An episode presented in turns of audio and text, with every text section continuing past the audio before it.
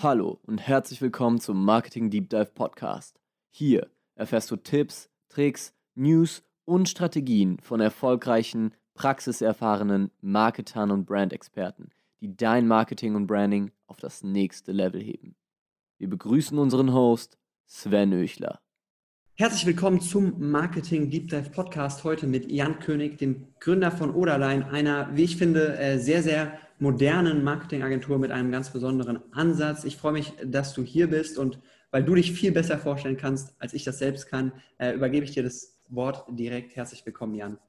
Ja, cool. Ja, danke Sven, dass ich hier sein darf. Danke für die Einladung. Freue mich auf jeden Fall am Start zu sein.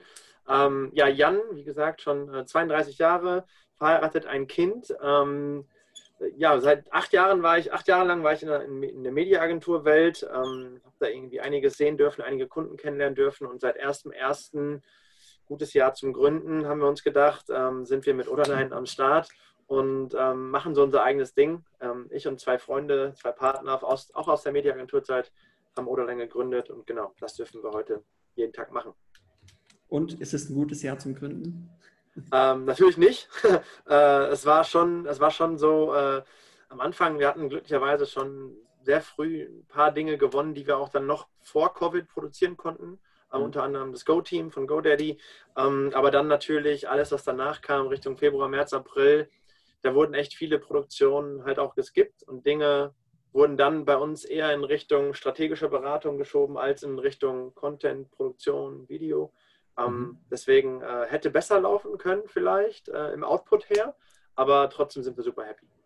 Ja, cool. Dann lass uns einmal auf die Agenturzeit eingehen. Äh, das ist eine Zeit, die ich persönlich nämlich ja gar nicht kenne. Ich habe ja mhm. Äh, direkt gegründet und da interessiert mich einfach mal, wie nutzt man so eine Zeit als Mitarbeiter von einer Agentur am sinnvollsten, um ja für dich einfach ganz egoistisch betrachtet einen Mehrwert zu, zu bekommen? Mhm. Also ähm, ich glaube auch noch heute, äh, auch wenn ich nicht mehr jetzt in der Agentur arbeite, war ähm, der Weg durch die Agentur oder in die Agentur für mich der beste Weg, ähm, das gesamte Ökosystem Kommunikation kennenzulernen, weil du hast halt mit äh, Kunden zu tun, du hast mit Kreativagenturen zu tun, du hast mit allen Stakeholdern eigentlich zu tun, die irgendwie zu diesem ganzen Prozess dazugehören. Und gerade in einer Mediaagentur, die sind ja echt so das ungeliebte Kind, was irgendwie auch keiner, wo auch irgendwie keiner was Cooles irgendwie drüber sagt. Gerade da lernst du halt alles, weil da kommt immer alles zusammen. Weil in der Mediaagentur wird alles geschaltet, wird alles ähm, verwaltet, äh, werden auch die großen Dollars hin und her geschoben. Und ähm, gerade da hast du halt wirklich Kontakt zu jedem.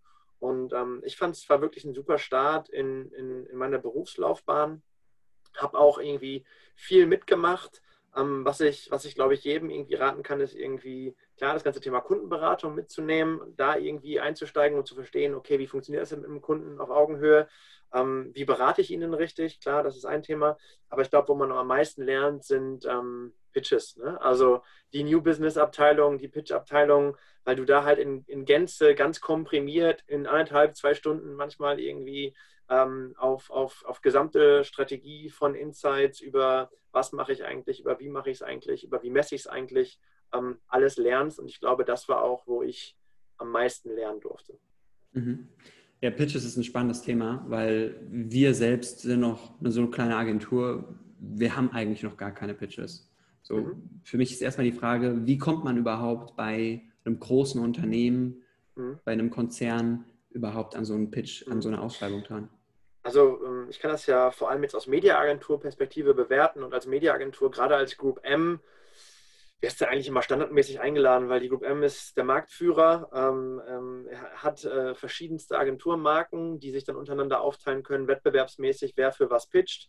Ähm, und dann wirst du einfach eingeladen, manchmal tatsächlich irgendwie über die Info-Ad-Adresse, wollen sie beim Media-Pitch mitmachen und dann, dann ist man irgendwie dabei. Na klar, na klar, versucht man auch irgendwie ein paar Kunden zu gewinnen über Kaltakquise, ähm, über Kontakte, ähm, die man vielleicht aus der Vergangenheit hat, wenn man neue, sag ich mal, C-Level-Leute reinholt, Geschäftsführer reinholt, Kontakte aus vergangenen Zeiten. Aber da, das passiert eigentlich alles irgendwie, die, die New Business Pipeline füllt sich in so einem großen Unternehmen wie Group M schon ziemlich von alleine. Mhm. Ähm, anders als heute. Ne? Heute ähm, gehen wir auch selber wenig in Pitches, also genau wie ihr. Mhm. Ähm, das meiste basiert irgendwie auf Relations, ähm, auf wir machen mal was zusammen und dann gefällt es dem Kunden. Ähm, aber äh, gerade im Bereich Media und natürlich auch im Bereich Kreation ist das Pitchen halt gang und gäbe und gehört zur täglichen Arbeit dazu. Und wie gesagt, man lernt da auch super viel dabei. Ja, du hast gesagt, äh, heute ist es Relations, was äh, das Hauptgeschäft bringt. Mhm. Das ist, das ist ja auch Netzwerk, was aus dieser Media-Agenturzeit entstanden ist, oder? Absolut. Absolut, klar. Also ich äh, würde lügen, wenn ich jetzt sagen würde, die Leute, mit denen wir heute zusammenarbeiten, äh, kannte ich vorher nicht. Na klar, man, man lernt so viele Leute kennen. Manche Leute lernt man bei einem Pitch kennen, den man dann zwar verliert, aber man hat trotzdem irgendwie eine Chemistry gefühlt und kann heute vielleicht zusammenarbeiten, was man damals nicht konnte in diesem globalen Mediaagenturkonstrukt. Ähm, na klar, gerade in so großen Agenturen lernst du super viele Leute kennen. Das Wichtige ist natürlich, dass man immer open-minded dafür ist und nicht halt sich in seinem, in seinem Bereich irgendwie festfährt und äh, sein Ding so macht jeden Tag und gar nicht die Augen offen hält. Deswegen ähm, gehört da auch sehr, sehr viel, glaube ich, ähm, zu einem selber, dass man diese Gier mitbringt, Themen zu verstehen in so einer Agentur und nicht, wenn man einmal in einem Silo ist, da auch irgendwie drin zu bleiben. Ähm, aber klar, das sind sehr, sehr viele Kontakte aus, aus alten Tagen. Ähm, wir machen ja kein Media, deswegen ist es auch kein Wettbewerb, sondern ja. wir machen strategische Beratung. Ähm, und deswegen gab es auch keine, keinerlei Probleme. Ich habe da keine Kunden irgendwie rausgezogen oder so. Ähm, geht ja auch gar nicht, weil ich gar nicht diese Kapazitäten habe, mit vier Leuten irgendwie einen Kunden mediaseitig zu betreuen. Aber genau, man, man, lernt halt super viel und hat auch echt viele Leute kennengelernt. Mhm. Lass uns noch mal kurz bei dem Thema Pitch bleiben. Was sind deine Erfahrungswerte, was Marken haben wollten Mhm. Wollten die was Innovatives oder wollten die eher was Sicheres? Und was, mhm. ja, was hat einfach als Pitch gut funktioniert? Mhm. Also ich, ich glaube, es gibt verschiedenste Anspruchsgruppen in so Unternehmen. Ne? Und ähm, ich bin eigentlich immer ein Freund davon, entweder werd Erster oder werd Letzter. Ne? Mach nicht einen guten Job und äh, hab irgendwie was Gutes abgeliefert und äh, werd am Ende irgendwie guter Zweiter, sondern ähm, geh, geh irgendwie auf, die, auf, den Kunden zu, äh, versuch ihn zu verstehen und versuch Dinge anders zu machen als die anderen, die irgendwie im Wettbewerb drin sind. Und vielleicht, und hatten wir auch, hatten wir oft den Fall, sind wir völlig am Ziel vorbeigeschossen. Aber ich mhm. glaube, wenn du dann ähm, eher einen Nerv triffst, der vielleicht auch irgendwie einem modernen ähm, CMO irgendwie, irgendwie gefällt, gerade wenn es um das Thema Content geht und nicht jetzt irgendwie, sag ich mal, den klassischen Mediabereich, eine gute TV-Planung na, die kann die Publicis machen, die OMD machen, die UM machen, die kann jeder machen, ähm, sondern versucht dich vielleicht eher auf Themen zu beweisen, mit denen halt eher so vielleicht keiner gerechnet hat. Also mhm. versuch eher zu überraschen und versuch Dinge anders zu machen. Und ich glaube, das war immer das, was eher so Erfolg gebracht hat und auch das, das auch eher dann zur Rezeptivität beim, beim Kunden führte. Ne? Ähm, wenn die halt dreimal irgendwie ungefähr das Gleiche gehört haben, Media-Zielgruppe, Zielgruppenableitung, Medienauswahl, hier ist der Mediaplan, und dann kommt halt irgendwer jemand rein und sagt, ey, äh, ich weiß, ihr habt TV gebrieft, haben wir auch dabei den TV-Plan, aber wir würden es eher so machen. Um, dann kann das funktionieren, kann aber auch total nach hinten losgehen, aber bin ich irgendwie eher ein Freund von. Ja. Und konntest du das auch in der Agenturzeit so durchsetzen? Ähm, klar äh, gibt es Cases, da muss man einfach das abliefern, was der, was der Kunde so möchte, weil auch vielleicht der CEO irgendwie einen guten Draht zum Kunden hat und man muss Sachen so abliefern. Aber gerade, gerade, bei, gerade bei Wavemaker war das wirklich so, dass, ähm, dass, dass der Bereich da schon sehr offen war. Ne? Also ja. wir hatten auch eine sehr, sehr hohe, ähm, sehr, sehr hohe ähm, Fokus und Kompetenz im Bereich Content, im Bereich ähm, Social. Ähm, mhm. Und die haben wir eigentlich auch in jedem Pitch reingebracht. Ähm, und äh, das fand ich natürlich dann auch irgendwann cool, dass man dann auch als Agentur irgendwann so auch so wahrgenommen wurde, nach außen hin viele Awards gewonnen, viele coole Sachen gemacht mit, mit echt großen Kunden. Ähm, und das hat dann sich so ein bisschen verselbstständigt, sodass wir auch immer mehr Leute eingestellt haben in diesem Content-Bereich, ähm, was dann halt auch echt super Bock gemacht hat. Mhm. Okay. Und jetzt Oderlein äh, am 01.01.2020 im Corona-Jahr gegründet. Ja. Ähm, ihr habt GoDaddy beispielsweise als äh, einen eurer Kunden mit äh, Philipp Westermeier ja als äh, Co-Host des Podcasts. Ja. Ja. Was ich mir da direkt als Frage gestellt habe, wie schafft ihr es überhaupt, Philipp für einen ja, weiteren Business-Podcast zu begeistern, der ja eigentlich, also in meiner Wahrnehmung, dem OMR-Podcast Konkurrenz macht? Also die Podcasts sind klar von, voneinander unterschieden. Ne? Also wenn äh, Philipp im OMR-Podcast der Typ ist, der Guido Maria Ketschmer interviewt oder generell Größen interviewt, Shopify-Gründer interviewt, dann ist der Podcast Bau dein Business total darauf ausgelegt, dass Philipp gerade eher KMUs eher Tipps gibt, Gründerin-Tipps gibt. Also mhm. bei OMR ist Philipp der, der Fragen stellt und irgendwie große Leute interviewt. Und bei Bau dein mhm. Business ist Philipp der, der jungen Gründern, Gründerteams ähm, Inspiration, Input gibt, wie er Dinge anders machen würde. Das heißt, die haben schon eine sehr, sehr klare Trennung ähm, zueinander. Ähm, wenn, wenn du mich so fragst, äh, Philipp war da total offen für. Ähm, wir waren ja ähm, zuerst mit dem Go-Team unterwegs im, im, Februar 2020. Ähm, das war so die erste Kampagne, wo Philipp gemeinsam mit Echo Fresh und Bonnie Strange ähm, Micro, Micro Businesses besucht hat.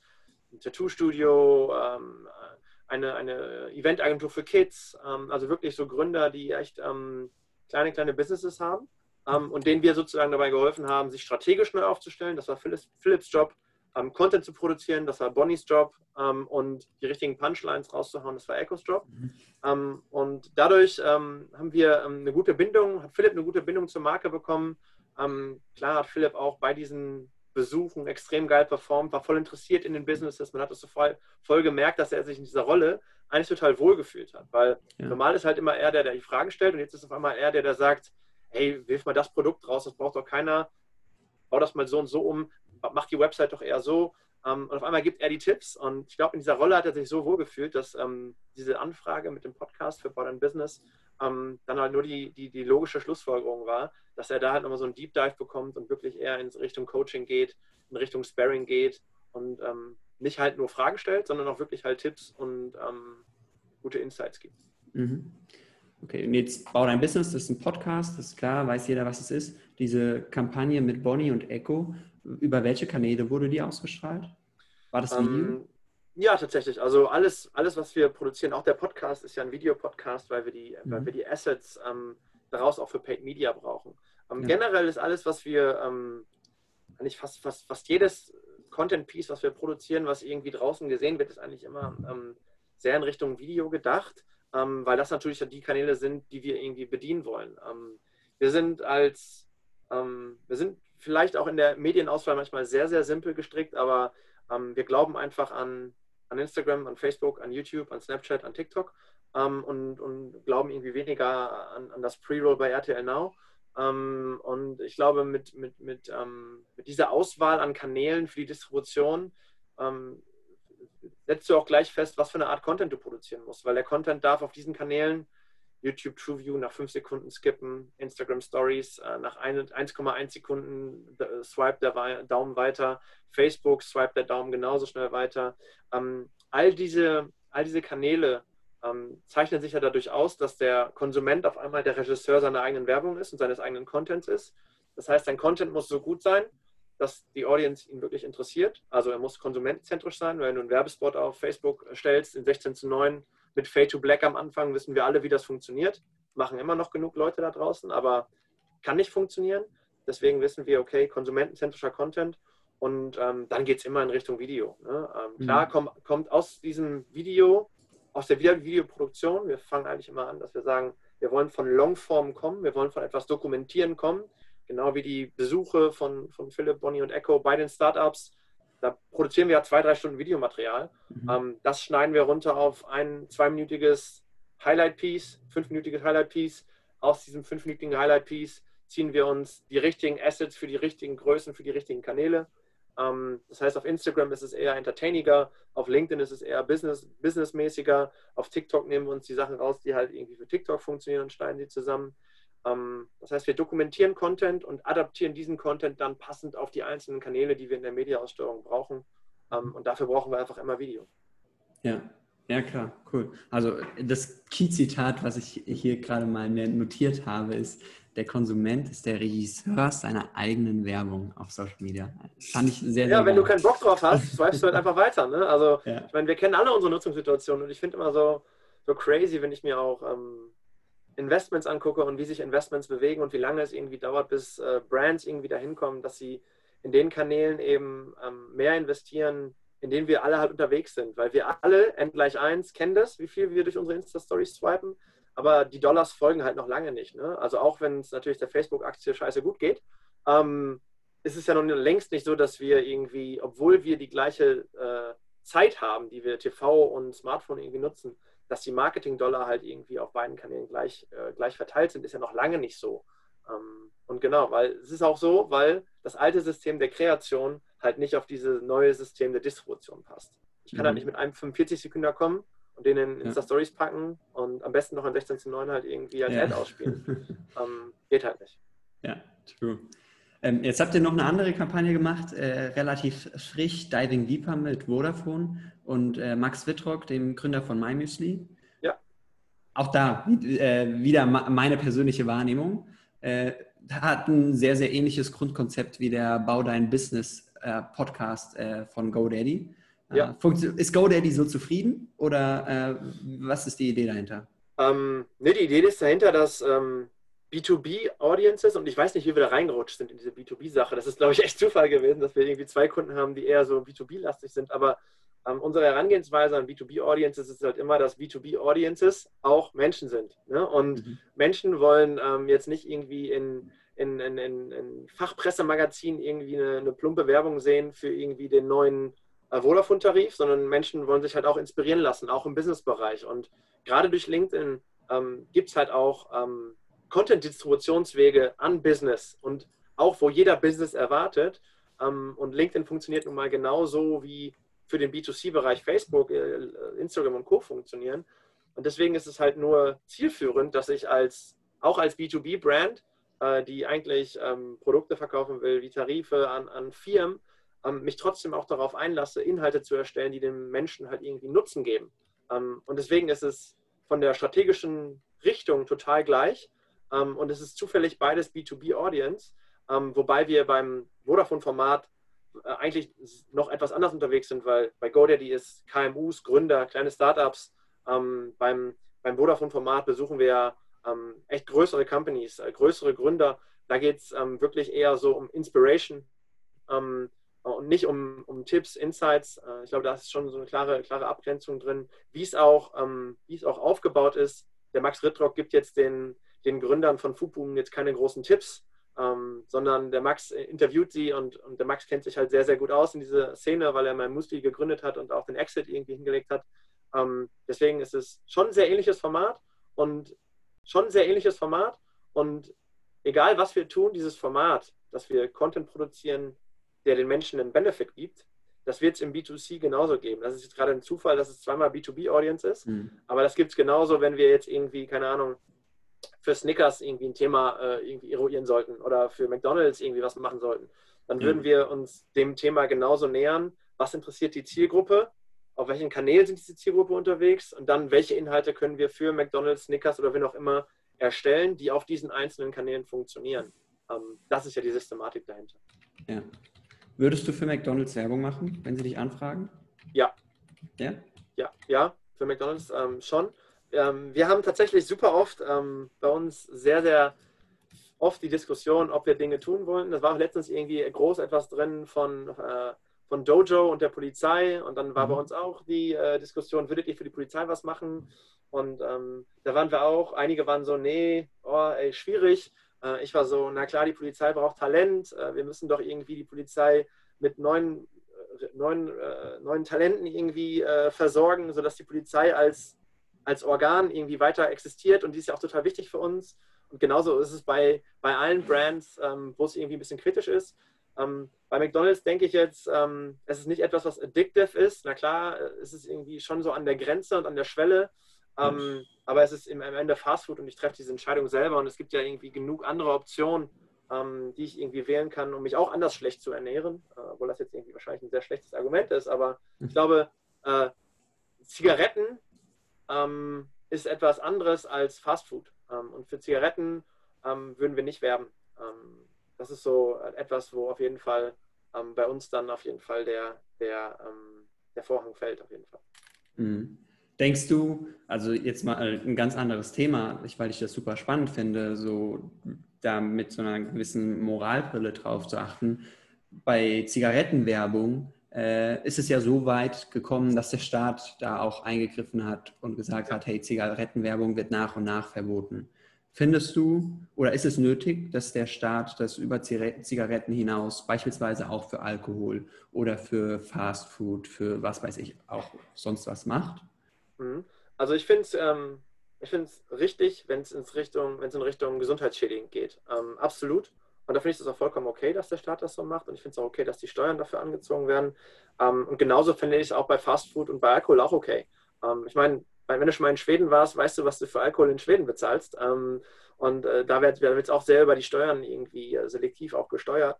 Ähm, deswegen, ich bin, ich bin schon ein Freund davon, dass wir eine gewisse Kontrolle ähm, in, den, in unseren Konsum reinbringen und gerade auch irgendwie gucken, was gibt es Neues.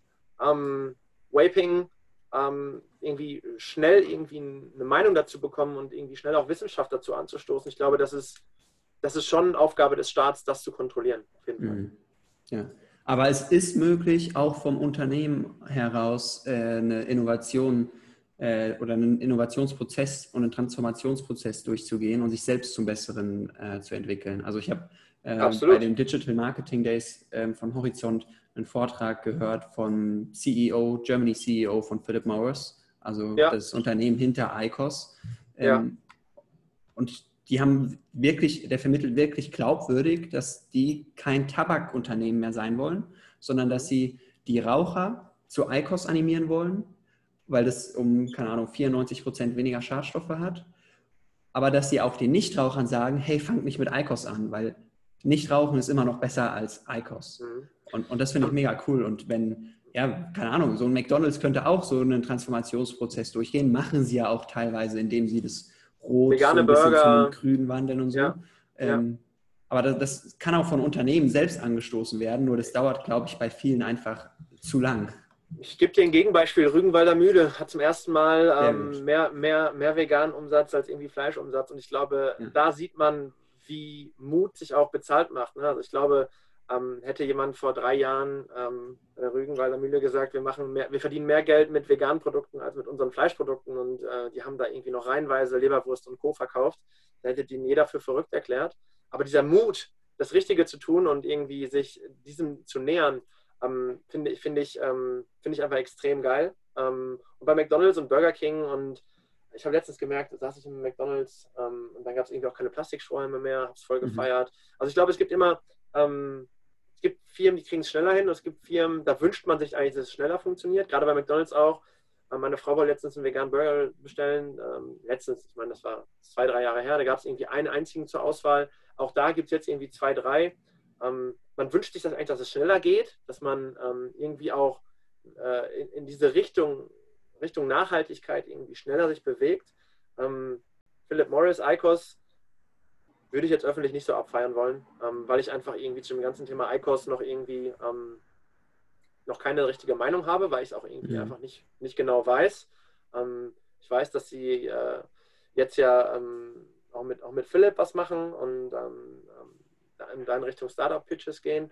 aber würde ich heute, ohne, also ich würde mich darüber informieren müssen, aber wenn du mich heute mhm. fragst, machst du was für Philip Morris, würde ich erstmal Nein sagen. Mhm. Ja ist eine spannende, spannende Herausforderung auf jeden Fall für ICOS zu werben, weil die halt kaum Werbemöglichkeiten haben. Ne? Also die dürfen halt ja. fast gar nichts mehr. Das, äh, die müssen das Thema Content irgendwie sinnvoll bespielen und probieren da halt auch wirklich alles Mögliche aus.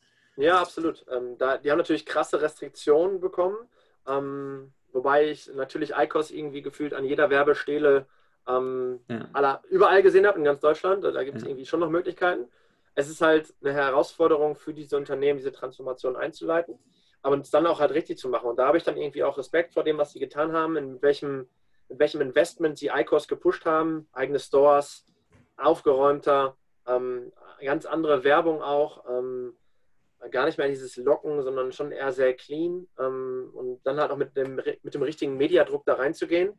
Ähm, das schaffen ja wenig andere Tabakkonzerne, deswegen habe ich da irgendwie Respekt vor heißt trotzdem nicht, dass ich mit denen arbeiten wollen würde. Ja. Ja, cool. Also danke für den äh, kurzen, spannenden ja. äh, Austausch über das Themengebiet. Äh, ich will ja. noch mal ganz kurz zurückgehen zu äh, Vodafone und ja. eventuell auch GoDaddy. Wie überzeugt ihr so ein Unternehmen wie Vodafone davon, Content Marketing zu mhm. machen? Mhm. Also ihr habt ja auf eurer Webseite, habt ihr Data und Content. Ähm, so ein Vodafone ist ja, glaube ich, schon sehr, sehr zahlengetrieben und äh, die machen jetzt äh, nicht irgendwie eine Social Media Content Kampagne und äh, freuen sich darüber, dass sie da 20 YouTube-Videos bekommen, sondern ja. die wollen da ja auch Ergebnisse sehen. Ergebnisse, ja, voll. Ähm, also es geht gar nicht um Vodafone und um GoDaddy oder, oder über Jack Wolfskin oder wie auch immer, mit wem wir arbeiten, sondern ähm, der Ansatz, den wir halt vermitteln, ist, ähm, meistens geht es um Eroberungszielgruppen, meistens geht es um Gen Z und meistens geht es dann auch ganz schön ums Mediennutzungsverhalten von Gen Z. Und ähm, wir wissen alle, weil wir irgendwie auch, ich weiß gar nicht, wie jung du bist, Sven, aber mhm. vielleicht gehörst du noch, vielleicht bist du noch Gen Z, ich weiß es nicht. Aber ähm, wir haben ja alle irgendwie Werbung mitgekriegt und aufgenommen und um die Ohren geballert bekommen, seit wir irgendwie kleine Kids waren. Und wir wissen auch alle, was irgendwie Werbung ist und wir können Werbung irgendwie super schnell detekten und sagen, ey, das ist scheiße, will ich nicht sehen, ciao.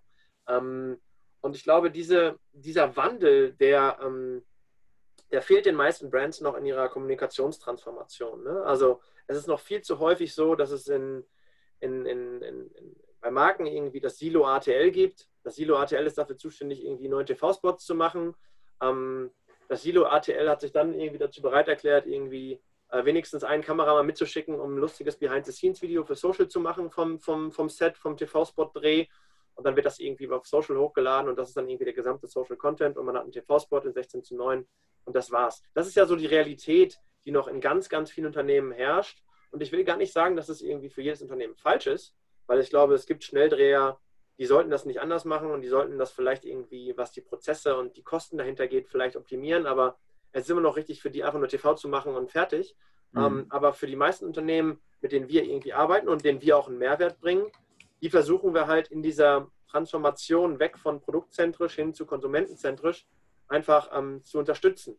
Und das ist dann automatisch der Weg auch in Richtung Content, ne? weil Content funktioniert nur, wenn es halt einen Benefit bringt und wenn es den Nutzer irgendwie erreicht und er stehen bleibt mit seinem Daumen beim Swipen. Ähm, und nur wenn das irgendwie gegeben ist, wird deine Botschaft überhaupt gesehen. Es ist ja nicht so, dass du ähm, in Feeds und in Stories, ist es ja sogar so, dass wenn deine Werbung so schlecht ist, dass sie keiner sehen will und alles swipen sie weg, dass du nicht mal mehr Reichweite aufbauen kannst. Ja. Früher war es ja wenigstens so, ey, okay, ich kaufe meine GRPs ein, den Scheiß muss jetzt jeder sehen. Ja. Ähm, aber heute äh, gehen, gehen, geht der CPM hoch, die Durchsichtsrate geht runter, keiner sieht deine Werbebotschaft bis zum Ende. Ähm, und dann, dann hast du einfach ein Problem in der Exposure. Und nur wenn du das halt irgendwie transformiert bekommst und Inhalte schaffst, die wirklich Leute erreichen und die Leute wirklich aktiv sehen wollen, nur dann kannst du deine, Transform deine Kommunikation transformieren in Richtung Content. Und Content ist für mich so, ähm, klar, das ist irgendwie das, das, das, ähm, der Überbegriff für das, was man da so produziert. Ähm, und ich, ich würde es halt auch irgendwie gar nicht mehr Werbung nennen, aber eigentlich muss jede Brand irgendwie verstehen, dass sie Publisher sind. Ne? Also jede Brand spielt Inhalte auf Kanäle und diese Inhalte, die diese Brand dann auf diesen Kanälen ausspielt, die müssen einfach so interessant sein, dass Menschen die sehen wollen. Und nur wenn das gegeben ist, funktioniert Kommunikationstransformation für uns. Und das ist immer das Argument. Mhm. Äh, du hattest ein cooles Beispiel genannt, dass äh, TV-Spots gedreht wurden und Social Media Behind the Scenes gemacht wurden. Ja. Könntest du dir vorstellen, dass es im Jahr 2020 oder bald 2021 Sinn macht, oder kennst du vielleicht sogar ein Beispiel, dass man eine Social-Produktion macht und quasi ein Behind the Scenes äh, als, also eine Verlängerung der Werbung als TV-Kampagne macht? Also ich, ähm, ich glaube total daran, dass alles, was wir in Content machen, ähm, auch in TV funktioniert. Ähm, ich glaube gar nicht, dass es eine Frage von Mediakanal ist, sondern nur von, wie schneidest du es. Ne? Also selbst GoTeam 1, ähm, wenn ich irgendwie die Aufgabe hätte, daraus einen 30 Sekunden fürs TV zu schneiden, kein Problem. Ähm, war nur nicht der Kanal. Ähm, der Kanal ist egal. Das Problem ist, dass der, der Kanal TV viel zu oft im Zentrum der Marken steht und dann kommt ähm, eine Kreativagentur um die Ecke und die pitcht ein TV-Storyboard, was da heißt, wir machen das und das und das und dann ist das die Kampagne, dann ist das die gesamte Botschaft der Marke. Und dann gibt es davon irgendwie ein Out-of-Home-Plakat, ein Print-Plakat, äh, ein Print, ein Print-Ad. Dann machen wir daraus noch irgendwie zwei Abformate und Cutdowns für Social äh, und dann ist irgendwie fertig. Alles basiert auf einem TV-Spot. Ähm, ich glaube nicht, dass Behind the Scenes irgendwie der Output ist, den man irgendwie braucht, aber ich mhm. glaube, dass Content in TV genauso gut funktioniert wie in Streams. Ähm, ja. Also ein Beispiel dafür, ähm, damals noch in der Wavemaker-Zeit haben wir es bei Vodafone auch geschafft, dass der Content, der eigentlich nur für digital gedacht war, irgendwie auch auf einmal auf der großen Bühne war. Das war ähm, der äh, Line Skiing Stand mit Noemi Ristau. Der war eigentlich konzipiert als Speedstand äh, für die digitalen Kanäle. Ähm, dann fand ihn aber jeder so geil, der musste auch ins TV. Und am Ende hat er ähm, in der Wirkung ähm, alle TV-Spots von vorher irgendwie geschlagen und hat äh, mega funktioniert für Vodafone. Deswegen, ich glaube, mit dem Case spätestens haben wir auch gezeigt, dass Dinge, die wir für digitale Kanäle produzieren, genauso gut auch im TV stattfinden können. Es ist einfach nur eine Frage der Verpackung und wie man etwas schneidet. Aber wenn du befolgst, Content zu produzieren, der ähm, Menschen einen Nutzen gibt, kannst du ja noch immer so schnell, dass dein TV funktioniert. Ja. Mhm. Wie wichtig sind Gesichter oder Personal Brands für Content? Also bei GoDaddy nutzt ihr Philipp Westermeier, Echo, Bonnie, bei ja. äh, Vodafone nutzt ihr Max Wittrock. Ja. Was ist eure also, Meinung dazu? Ähm, für mich sind die Gesichter das Vehikel, ein, ein weiteres Vehikel, den Daumen zum Stoppen zu bringen. Also wenn ich da jetzt irgendwie jemanden random hinsetze, den kein Mensch kennt, ähm, dann bleiben weniger Menschen mit ihrem Daumen stehen und finden den Inhalt irgendwie interessant, als wenn ich da Philipp Westermeier hinsetze, weil wir den ja. alle kennen. Ähm, deswegen ist Influencer als, als, als, als Intaktgeber und Pulsgeber für Content ähm, für mich einfach ein super wichtiges ähm, Tool. Ähm, ich glaube, dass es auch Content-Formate gibt, die, braucht, die brauchen keine Influencer. Ähm, äh, ich glaube auch, dass vieles von dem, was ihr irgendwie auch tut, auch ohne Influencer funktionieren würde, ehrlicherweise, ja. weil es einfach entertaining ist und gerade auch auf TikTok dann genau mit dem Algorithmus auch so funktioniert. Genau. Mhm. Ähm, ich glaube auch, dass, die, dass da das Format irgendwie wichtig ist. Das heißt, ich finde nicht, ja. dass Content und Influencer immer zusammengehören. Das will ich damit sagen. Sondern ja. ich glaube, wenn der Content so stark ist, dass er auch ohne Influencer funktioniert, dann ist das gut und dann funktioniert es auch. Aber ähm, in der Regel bedienen wir uns an Influencern, um, wie gesagt, ähm, den Content noch attraktiver zu machen. Ähm, und wir sind jetzt nicht so die mega ähm, Fans davon, irgendwie massiv viel Reichweite ähm, über, über, über Paid Stories, äh, mhm. über, über gekaufte äh, Posts in den Feeds der Influencer ähm, zu kaufen. Ihr kauft euch die Gesichter ein, aber nicht die Reichweite, ne? Genau, weil ja. Ähm, da kommt dann irgendwie wieder das Media-Thema rein. die Reichweite auf einem Influencer-Kanal zu kaufen, ist immer teurer, als sie irgendwie ähm, auf deinem eigenen Kanal über Ads auszuspielen. Ja. Ähm, und die Exposure ist auch eine andere. Das heißt, wenn du irgendwie siehst, GoDaddy ist der Absender von dieser Botschaft, dann siehst du, siehst du sofort die Marke und hast irgendwie sofort einen Markenkontakt. Ähm, als versus, wenn, wenn Philipp jetzt äh, einen, einen Post auf seinem Kanal hochlädt, dann denkst du dir vielleicht, ja cool, was der Philipp da macht, aber hast vielleicht nicht irgendwie direkten Kontakt zur Marke. Und du bezahlst halt äh, Influencer-Marketing-mäßig irgendwie Feed, 25 bis 30 Euro TKP, während du, wenn du selber schaltest, die Ads halt irgendwie bei 3 äh, bis 5 bis 6 Euro irgendwie landest. Ähm, mhm. Was natürlich auch einfach, wie viel mehr AIs kannst du dir über Paid Media kaufen, versus die du dir kaufen müsstest über eigene Posts im, im Bereich Influencer, im Feed und in Stories. Ähm, das ist für uns immer so die Gangart und deswegen maximieren wir einfach die Reichweite dadurch, dass wir den Content ähm, mit Buyouts kaufen, produzieren und diesen Content halt anderen über den eigenen, über den eigenen Branded-Kanälen halt ausspielen. Mhm, cool. Angenommen, ich will jetzt mit euch zusammenarbeiten. Ähm, mhm. Nehmen wir mal das Beispiel Frontpage TV, weil äh, jetzt jemand, der beim Podcast zuhört, hat das wahrscheinlich schon mal irgendwie wahrgenommen. Äh, ist ein TikTok-Kanal von uns, so eine Media-Brand. Äh, da arbeiten wir viel mit Content-Creatern, mit Influencern zusammen äh, und spielen so Minispiele, so Wahrheit oder Pflicht mal ganz einfach gesagt. Ja. Ähm, und wir wollen diese Brand äh, ja, vergrößern. Wir, wir wollen da mehr Exposure bekommen ähm, und brauchen da Unterstützung von euch. So, wie, wie geht ihr vor? Was ist der Anfang? Mhm. Also in der Regel ist, wenn, wenn jemand so ein Outreach zu uns macht und es passiert über ganz verschiedenste Wege, über LinkedIn, über unsere Website ist irgendwie echt viel so reingetropft. Ähm, also es gibt verschiedenste Wege. Der Weg ist aber egal, weil dann mündet es eigentlich immer in dem Gleichen, dass wir uns einfach irgendwie äh, eine Stunde oder zwei zusammensetzen und über eure Herausforderungen sprechen.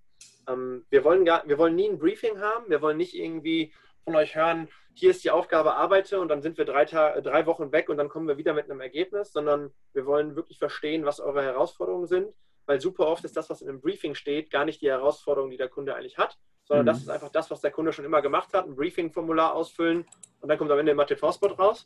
Ähm, und äh, genau das wollen wir halt nicht. Deswegen wollen wir halt tief in die Konversation einsteigen, eure Probleme verstehen, eure Herausforderungen verstehen. Wie wollt ihr wachsen? äh, Frontpage, alles klar. Hm, okay, TikTok-Algorithmus ist schwierig. Wie könnte man noch wachsen? Was gibt es für Möglichkeiten? Wie könnte man den Content von Frontpage reshapen und auch auf anderen Kanälen ausspielen? Über Paid. Ähm, wie könnte man, ne, also was könnte man noch alles machen? Wie könnte man diese Marke Frontpage irgendwie weiterentwickeln? Paid ist ein spannendes Thema. Darf ich da kurz intervenieren?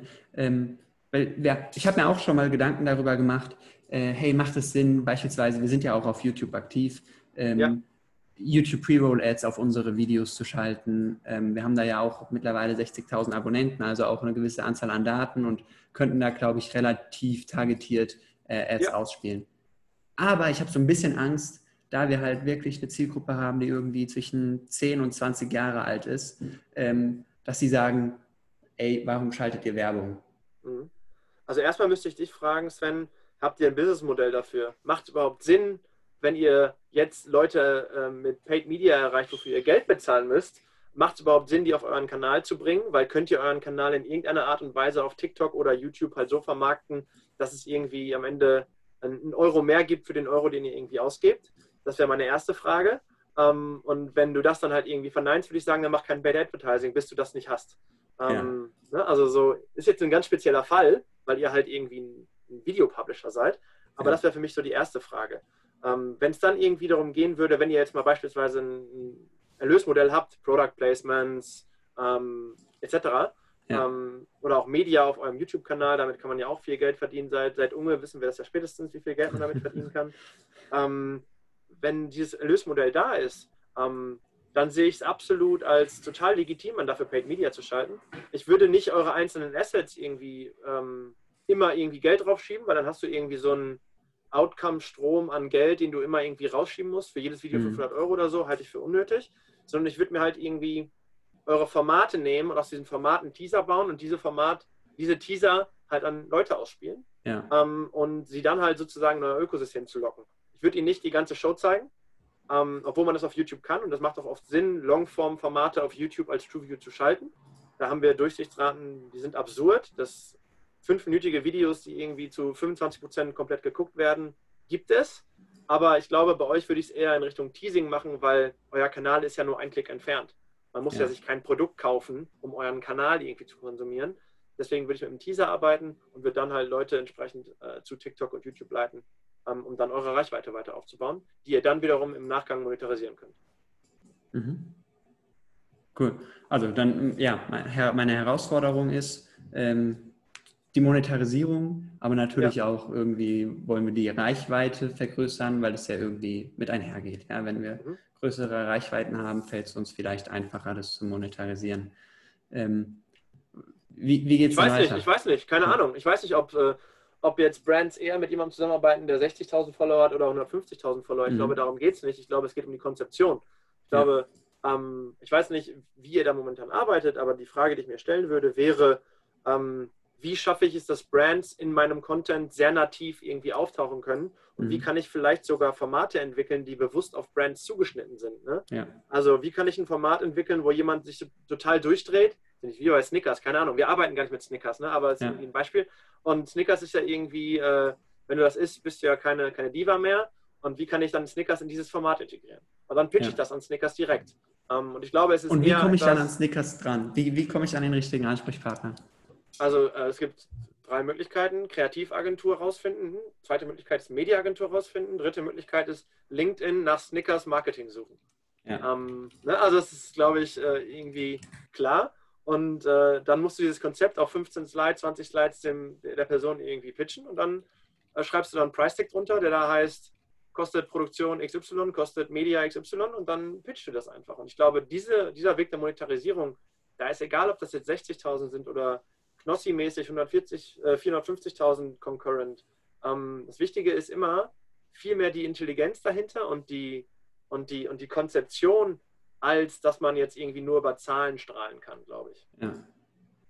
Ja, spannend, dass du das, äh, dass du das so sagst, weil wir sind äh, genau an sowas gerade dran für manche Brands, die wir uns irgendwie rausgepickt haben, äh, solche, wir nennen es bei uns Spiele zu erarbeiten, genau. ähm, die genau auf die Brands zugeschnitten sind.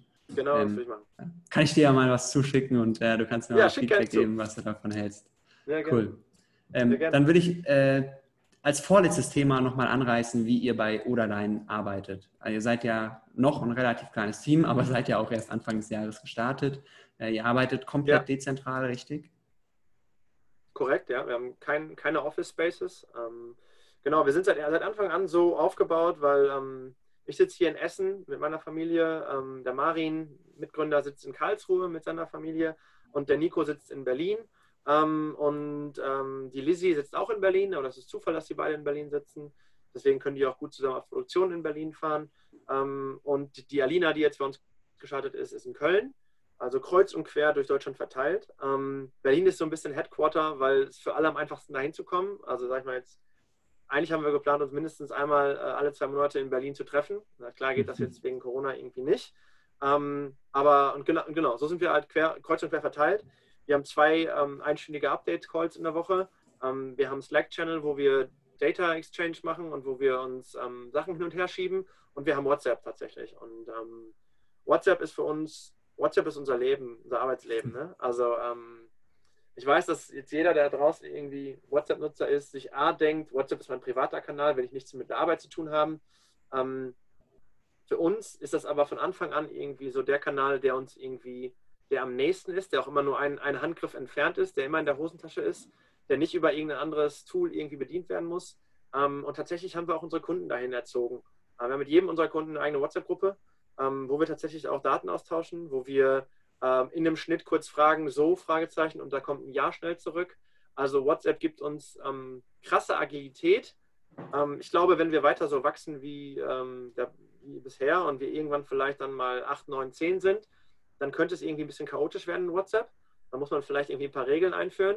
Aber bisher kann das schon nochmal sein, dass wenn man irgendwie mal zwei Stunden offline ist und wiederkommt, dass da irgendwie 200 neue Nachrichten in unserem Oder-WhatsApp-Kanal drin sind. Mhm. Ähm, ich glaube, es sind auch schon irgendwie über, über 1000 Bilder und irgendwie über 100 Dokumente in diesem WhatsApp-Kanal. Ähm, aber das ist die Art und Weise, wie wir kommunizieren, weil es uns einfach am naheliegendsten ist und unseren Kunden eben auch. Ähm, nicht irgendwie jedes Mal eine E-Mail, hallo, wie geht's dir, äh, liebe Grüße, danke, ciao, sondern mhm. äh, Screenshot, wie machen, Fragezeichen. Ähm, und ich glaube, diese agile Arbeitsweise gefällt uns und gibt uns auch mehr Pace und Speed in unserer täglichen Arbeit. Ähm, und alles weitere, na klar, äh, Zoom, wo wir ja gerade auch sind. Zoom ist unser Nummer, Number One Choice.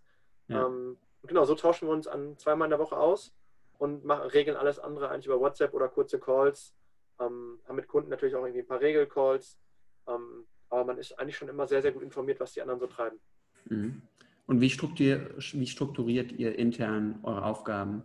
Arbeitet ihr pro Kunde? Das heißt, du bist für GoDaddy verantwortlich, Marin ist für Vodafone verantwortlich oder habt ihr spezielle Expertengebiete und arbeitet alle zusammen auf einen Kunden hin? Es ist sehr projektbasiert. Man könnte das theoretisch gerade schon irgendwie auf unsere Nasen verteilen, die Kunden, aber es ist gar nicht Ziel und Zweck davon. Mhm. Ähm, immer nach Kompetenz. Ne? Also ähm, der Marin hat in seinem Leben ähm, 300 Media Pitches gemacht und wir helfen einem Kunden gerade dabei, einen Media Pitch irgendwie durchzuführen. Deswegen ist das na klar irgendwie Marins Projekt. Ähm, ja. Die Alina ist irgendwie äh, unsere äh, größte Erfahrung im Thema Bereich Influencer Marketing. Deswegen, wenn es irgendwie um ein sehr Influencer-lastiges Projekt geht, ähm, dann ist die Alina irgendwie da drauf. Ähm, also so kann man das dann irgendwie ähm, immer sehr, sehr gut verteilen und äh, auch immer so sehr nach Vorlieben noch verteilen. Ne? Wir wissen alle ungefähr, was der andere zu tun hat. Ähm, wir merken, wenn einer gerade irgendwie schwimmt oder auf einem Dreh gerade ist und da passiert irgendwie etwas. Wir sind halt so klein, dass man sowas noch merkt. Ähm, mhm. Und so helfen wir uns dann halt sehr, sehr gegenseitig. Ähm, wenn, wenn irgendwie einer irgendwie mal gerade sich einen Arm gebrochen hat und irgendwie gerade raus ist, mhm. dann übernimmt das jemand anders. Ähm, und so, so funktioniert es eigentlich noch ganz gut. Weil wir auch alle ähnliche Sachen machen. Ne? Also ja. der Media Pitch jetzt mal ausgenommen, aber alles andere ist halt sehr ähnlich. Die Accenture-Produktion, die wir machen mit Profiles, mit den Rocket Beans zusammen, ähm, die Jack Wolfskin-Produktion, die wir in Schottland gemacht haben, ähm, all diese Sachen sind alles sehr contentlastige Projekte, die jeder von uns morgen übernehmen könnte. Also es ja. ist kein Unterschied. Mhm. Cool. Und dann habe ich noch ein allerletztes Thema und zwar nenne ich das mal Quick and Dirty. Ich habe mir ein paar äh, kurze Fragen rausgeschrieben, äh, wo ja, ich dich bitte ja einfach. bin ich eigentlich total paar, schlecht drin in sowas. Entweder mit ein paar Wörtern oder mit einem Satz zu antworten. Ja, ja, schieß los. Warum ist TikTok so relevant? Eyeballs follows money. Ne? Also, weil da halt die Nutzer sind. Und äh, dadurch, dass ich auf TikTok ganz andere Mechaniken habe, ähm, kann ich heute auch noch viel, viel mehr gewinnen als auf den ganzen anderen Plattformen, die halt schon durchprofessionalisiert sind. Hm. Wie, besch wie beschreibst du Influencer-Marketing einem nichtswissenden Kunden in einem Satz? Ähm, so wie Testimonials mit Thomas Gottschalk und Haribo früher, aber nur für die heutigen Kanäle. Mhm. Lieber früh gründen oder erstmal ein paar Jahre angestellt sein? Ähm, ich kenne solche und solche Beispiele, aber ich würde erst einmal, erst einmal lernen wollen. Ähm, sei das jetzt, äh, egal ob in einem Gründungsteam mit Leuten, von denen ich lernen kann, oder in einer Agentur. Aber ich finde, erst lernen, wie das Business funktioniert, Netzwerk aufbauen und dann gründen. Mhm. Was sind die drei besten Tools, um das Team intern zu strukturieren, zu managen? Mhm. Also Slack, ich habe irgendwie, ich hab, wir haben mit Slack irgendwie meinen Frieden geschlossen. Ich war vorher mhm. irgendwie sehr skeptisch irgendwie lange, aber Slack ist, äh, glaube ich, echt äh, unser, unser wichtigstes Tool, was Dateiaustausch angeht. Managen tun wir WhatsApp zwar nicht, aber es ist für uns einfach das schnellste Tool. Ähm, und na klar, ey, Zoom. Ähm, ich weiß nicht, wie, ähm, warum Leute andere Tools nutzen als Zoom, aber die Qualität, der Sound, die Stabilität, alles ist hier am besten, wenn es um VC geht. Ich, bin, ja. ich verdrehe immer die Augen, wenn ich in Hangouts muss oder in, in andere Plattformen muss. Deswegen ja. Zoom ist für uns äh, auch mega, mega wichtig. Ja.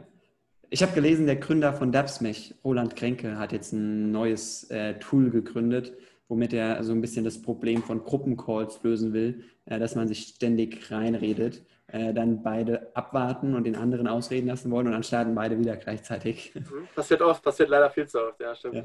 Aber bei Zoom ist wenigstens so, dass man trotzdem noch hört, was der andere sagt. Bei, ähm, bei anderen Tools ist, glaube ich, so, dass ganz oft das Audiosignal des anderen dann irgendwie abbricht und keiner mehr was hört. Ähm, mhm. Bei Zoom finde ich die Überlagerung der Stimmen noch halbwegs ähm, akzeptabel.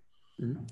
Deine drei besten Bücher, Boah, besten Bücher, äh, da, da, sagst du was. Ähm, ich bin so echt so überhaupt gar keine Leseratte. Okay. Ähm, ich habe tatsächlich äh, dieses Jahr noch gar nichts gelesen. Ähm, es, gibt, es gibt ein paar Bücher, die ich mir ähm, an, an, meinem Nachtschrank habe, die ich durchgelesen habe. Die habe ich damals irgendwie, als ich das erste Mal in Cannes war, habe ich Bücher mitgenommen, die ich gelesen habe.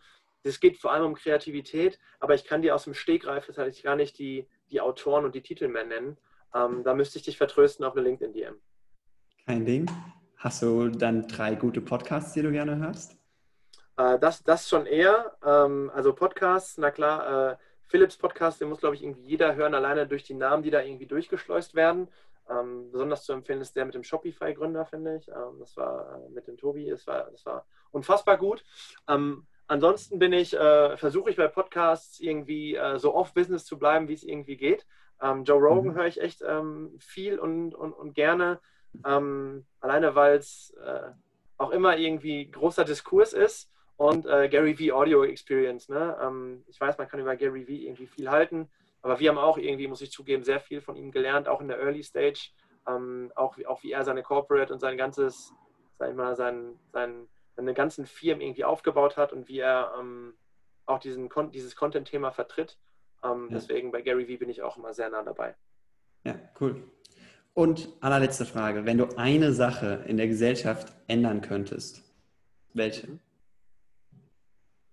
An der Gesellschaft meinst du jetzt im Sinne auf Kommunikation oder das, was wir ähm, alle so jeden Tag tun? Ja, generell, also letzte Frage. Mhm. Boah, sch schwieriges Thema, aber ich glaube, ähm, das ganze Thema ähm, Nächstenliebe ähm, beziehungsweise aufeinander Acht geben. Ich glaube, das ist etwas, was, äh, was uns irgendwie ziemlich abhanden gekommen ist, gerade auch in dieser ganzen Corona-Phase. Ich glaube, das ist etwas, was wir irgendwie wieder viel mehr reinbekommen müssen.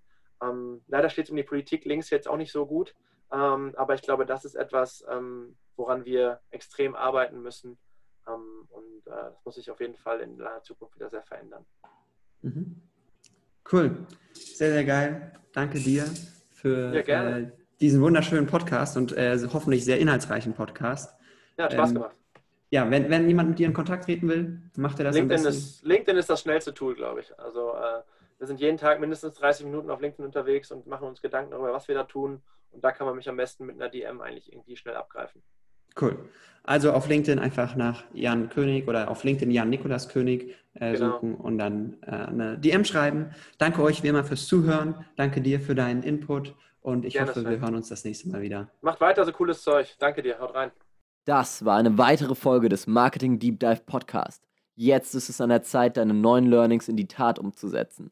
Teile diese Folge mit deinem Team und Bekannten, wenn du möchtest, dass sie immer das neueste Marketingwissen erhalten. Wir freuen uns, wenn wir dich beim nächsten Mal wieder begrüßen dürfen.